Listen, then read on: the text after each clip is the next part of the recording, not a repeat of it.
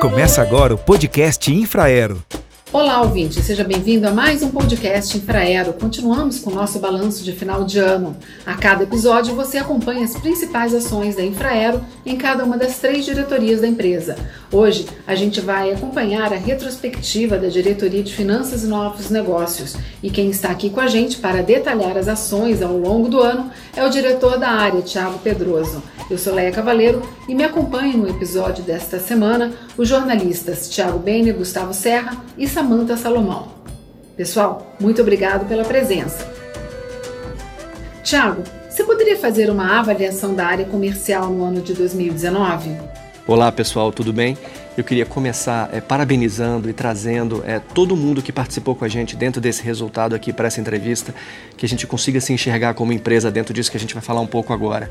Eu acho que isso é resultado de todo mundo nosso, dessas duas diretorias que começaram o ano, a diretoria financeira e a diretoria comercial, que hoje se consolidaram na diretoria de finanças e novos negócios da empresa. Vamos começar falando do resultado operacional da companhia. Eu acho que é um primeiro marco que a gente alcança esse ano, porque a gente conseguiu triplicar o resultado previsto para o ano passado. Então isso eu acho que mostra o quanto a gente consegue consegue tirar mais receita mesmo tendo menos passageiros a cada ano dentro da companhia. Isso é um ganho de, de produtividade muito grande para a gente. Eu acho que isso mostra o esforço de cada um de nós tentando fazer mais com menos e tentando procurar soluções fora da caixa. Eu acho que isso mostra que nós estamos no caminho certo. A gente está conseguindo enxugar os nossos custos, né, ser mais eficientes do ponto de vista de despesa e buscando cada vez mais soluções que tragam receitas para nossa companhia. Fechando essa questão financeira, acho que vale a pena a gente falar também do nosso balanço.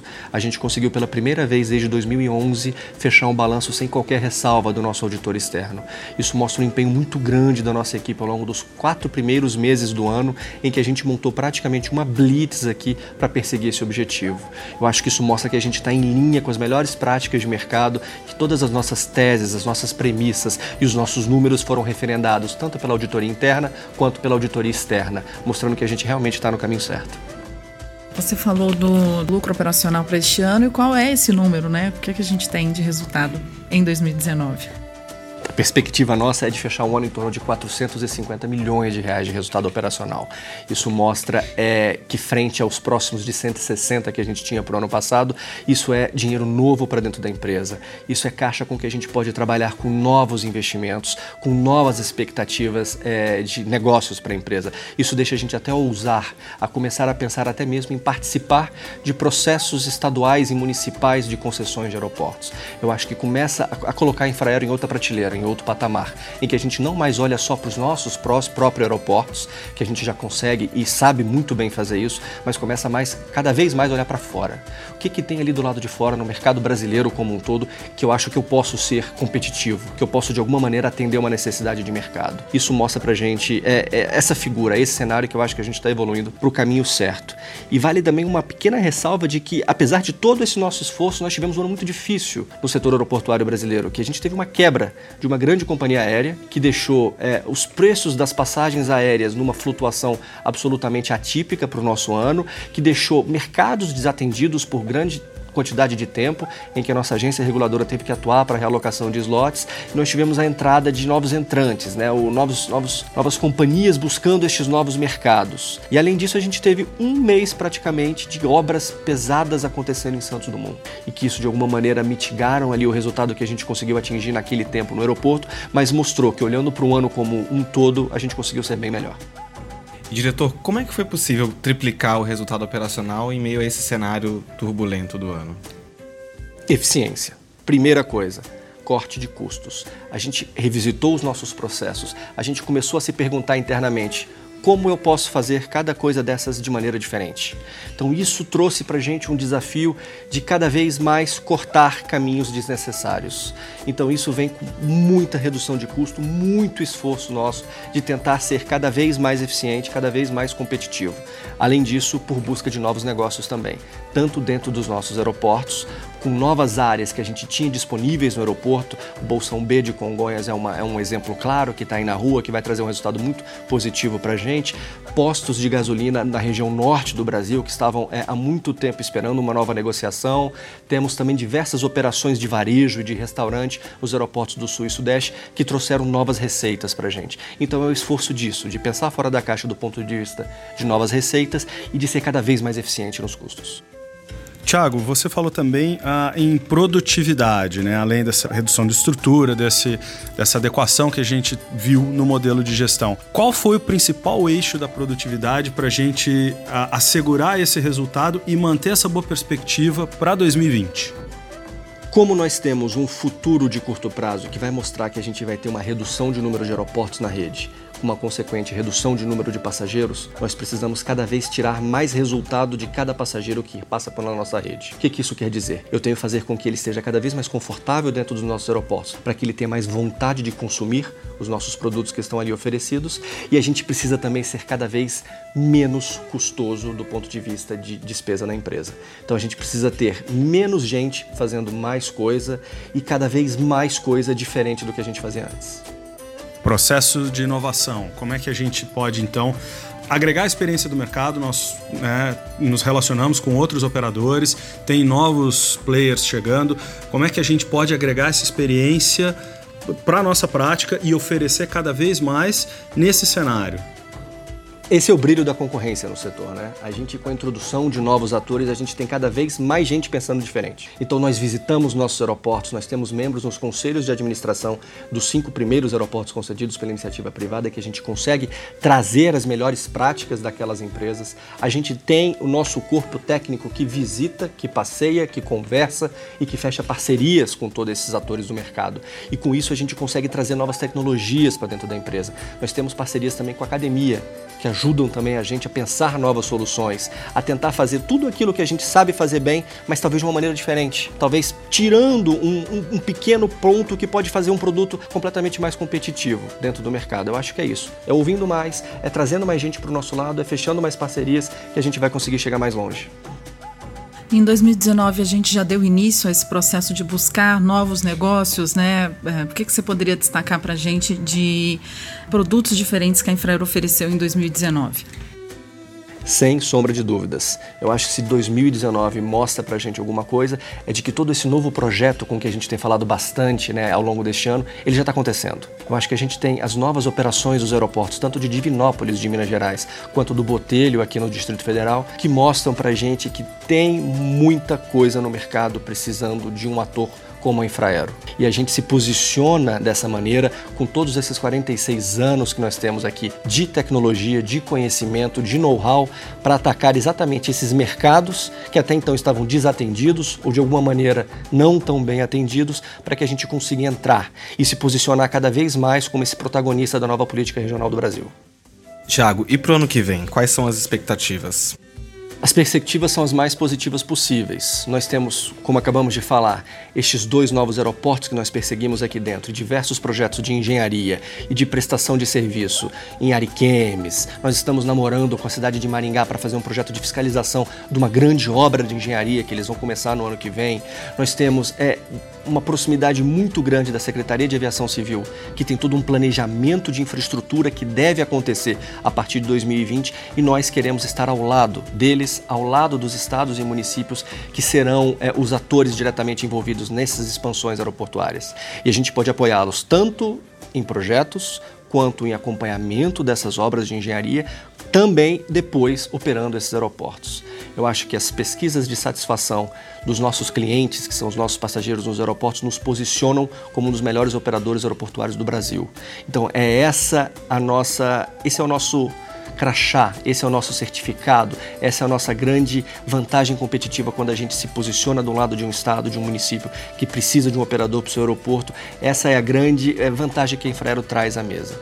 Então eu acho que em Minas Gerais, após a operação de Divinópolis, por exemplo, nós já iniciamos conversas para o governador Valadares. Eles enxergaram ali uma grande vantagem na operação que a gente tem hoje já em Divinópolis e querem expandir dentro dos seus aeroportos para outras localidades. Então estamos em processo avançado de negociação para assumir também o aeroporto de Governador Valadares e como este temos diversos perseguindo ao longo do Brasil.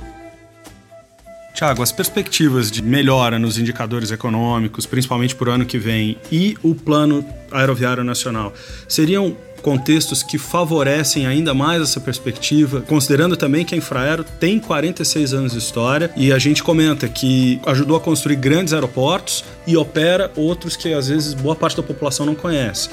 Isso, esse seria um cenário muito favorável ou a gente pode ver com um pouquinho mais de pé no chão frente a outros desafios que a gente tem pela frente?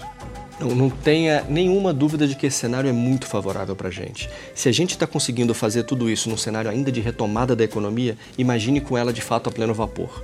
Eu acho que o movimento econômico que o Brasil vem se transformando em 2019 é de realmente de retomada do crescimento. Isso vai trazer crescimento para os aeroportos que hoje são pequenos para se transformar em médio, aparecimento de novos polos de desenvolvimento regional que hoje não estão atendidos por um aeroporto, mas que provavelmente estarão lá na frente, e é exatamente neste neste setor que a gente entra. Como prover melhores serviços para essas localidades regionais que serão os próximos é, pontos de desenvolvimento do Brasil. Se a gente olha para o nosso país há 30, 40 anos atrás, diversos desses aeroportos que nós estamos, nós estamos falando hoje não existiam ou não performavam, ou eram pistas de pouso em que pouquíssimas aeronaves pousavam lá durante a semana. Hoje, olha o tamanho desses ativos. O Brasil é um país que ainda tem muito a crescer. Nós temos hoje uma, uma, uma distribuição geográfica brasileira que favorece demais o modal aéreo. Então, nós temos diversos pontos que estão hoje não servidos por esse serviço e que estarão no futuro próximo com a retomada da economia. Então, a gente precisa se preparar para não ser pego ou atropelado pelo crescimento do Brasil. Então, a gente tem que estar lá do lado para acompanhar junto esse crescimento. Esse preparo passa também pela prospecção de novos operadores aéreos, as companhias, o capital estrangeiro para poder trazer novas companhias para poder oferecer voos para os passageiros, principalmente nessas localidades. Há essa possibilidade? Há exatamente essa possibilidade. É com isso com que o governo está trabalhando, com a introdução de cada vez mais concorrência no nosso país. Então nós vamos ter sim novos entrantes, provavelmente atuando em diversos mercados bem servidos, troncais e mercados ainda não tão bem servidos, como esses mercados regionais, e todos eles vão precisar de um bom operador aeroportuário na ponta vão precisar que a garantia da, da segurança na operação daquele ativo esteja em primeira é, grau de importância para todos eles. E aí que a gente entra com todas as credenciais que você falou mais cedo. São os 46 anos da empresa operando aeroportos de absolutamente todo o tamanho, desde a aviação geral específica no aeroporto do Rio Grande do Sul até Guarulhos, que até bem pouco tempo a gente operava aqui dentro. Então a gente tem essa expertise aqui dentro, a gente está cada vez mais sendo competitivo conseguindo bancar e disputar propostas de mercado para isso. Então a gente vai entrar e vai estar ao lado desse crescimento econômico do Brasil. Diretor, como é que você vê o reposicionamento da Infraero? O reposicionamento da Infraero é exatamente isso que a gente está conversando agora. Eu acho que esse esforço que a gente está tendo de conseguir cada vez mais reduzir os nossos custos para que a gente consiga ser atrativo para o mercado e cada vez mais buscando novos negócios fora da empresa. É tirando a nossa, o nosso conforto do ar-condicionado da companhia para de fato ir aonde a gente não ia antigamente. É bater na porta, é ser um vendedor então ela passa muito também por uma qualificação do nosso colaborador. É algo que é relativamente novo para a empresa. Então a gente precisa também dar condições para que todos nós consigamos ser melhor nisso. Então passa por isso, passa por um pouco de qualificação, passa por muita prospecção, passa por bastante inteligência de mercado, que a gente precisa começar a fazer dentro da empresa para a gente dar tiros certos, para a gente também não queimar muita energia buscando atores que não têm interesse ou que de alguma maneira já estão resolvidos de outra forma. Então a gente precisa de muita inteligência de mercado, a gente precisa de muita qualificação nesse momento, que a preparação do colaborador da Infraero para uma atividade até então não consolidada, que ela já está acontecendo, mas ela tende a se expandir muito aqui dentro. Tiago, então a gente já sabe como é que vai ser a atuação da Infraero daqui para frente, com o reposicionamento da empresa, quais são os serviços, como é que isso vai rodar daqui para frente. Pronto, Samantha. Nós acabamos de fechar um processo de contratação de uma consultoria que vai nos apoiar no desenvolvimento desse novo plano de negócios da nova companhia.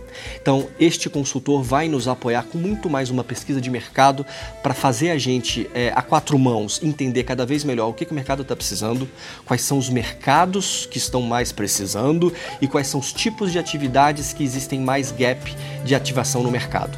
Então, o que, que é aquilo que aí eu, eu olhando para dentro, consigo ser o mais competitivo possível para atender esses mercados que estão na mesa. Ele vai mais ou menos tentar fechar um aquário grande para gente, de grandes atores, de grandes é, ativos que a gente pode perseguir, que a gente tem condição de perseguir e que a gente é competitivo nisso. Então a gente fechou a contratação agora no mês de dezembro. Isso deve ter um prazo de até quatro meses para a gente conseguir concluir e chegar neste novo plano de negócios da companhia, focando nessa atividade regional eventualmente indo até além do modal aéreo, quais são as outras necessidades que, dado o conhecimento que a gente tem hoje na empresa, seja de planejamento, seja de consultoria comercial, que a gente consegue atuar frente aos municípios brasileiros.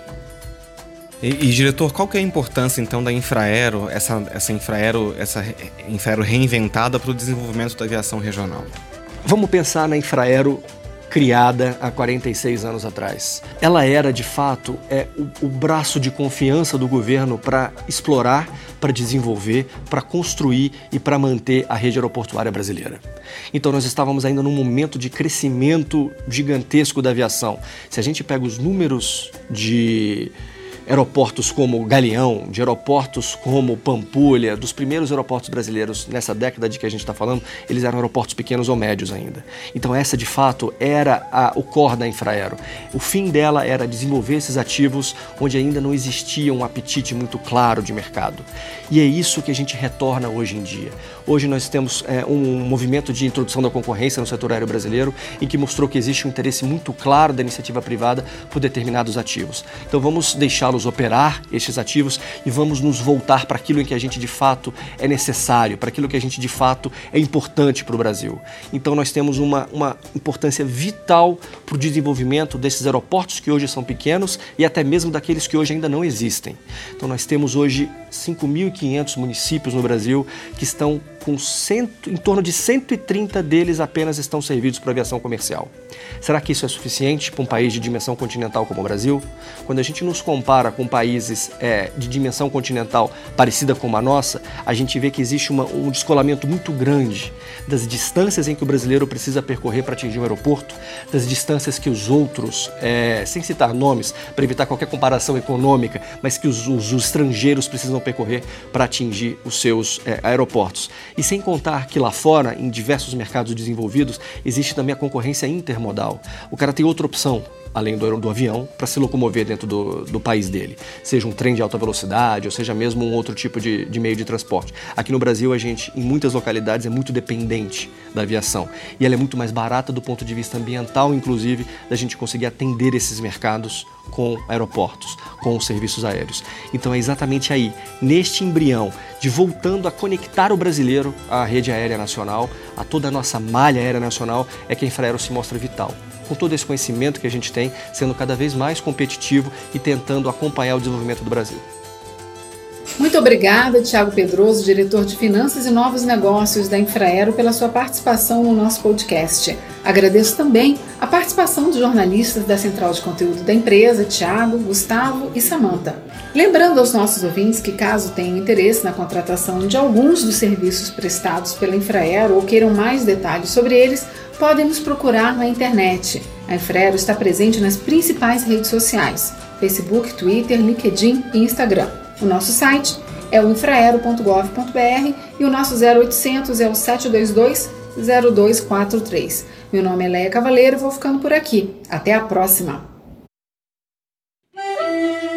Termina agora o podcast Infraero